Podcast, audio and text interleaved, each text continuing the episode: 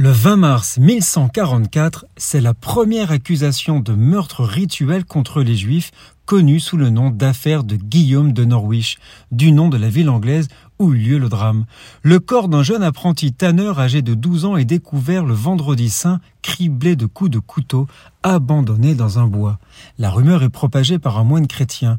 L'enfant, affirme-t-il sur base d'une information transmise par un juif baptisé, du nom de Théobald, aurait été assassiné car une prophétie annoncerait que les juifs regagneraient le contrôle de la Palestine s'ils immolaient un enfant chrétien chaque année.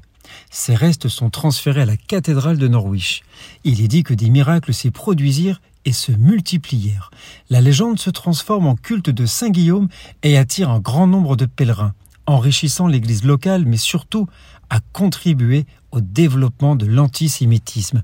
Il s'agit de la première occurrence historique du mythe de l'accusation de sang. En 2004, durant des travaux de construction du centre commercial de la ville, 17 corps de juifs assassinés sont trouvés puis déplacés dans le carré juif du cimetière de Norwich. Nous sommes le 20 mars.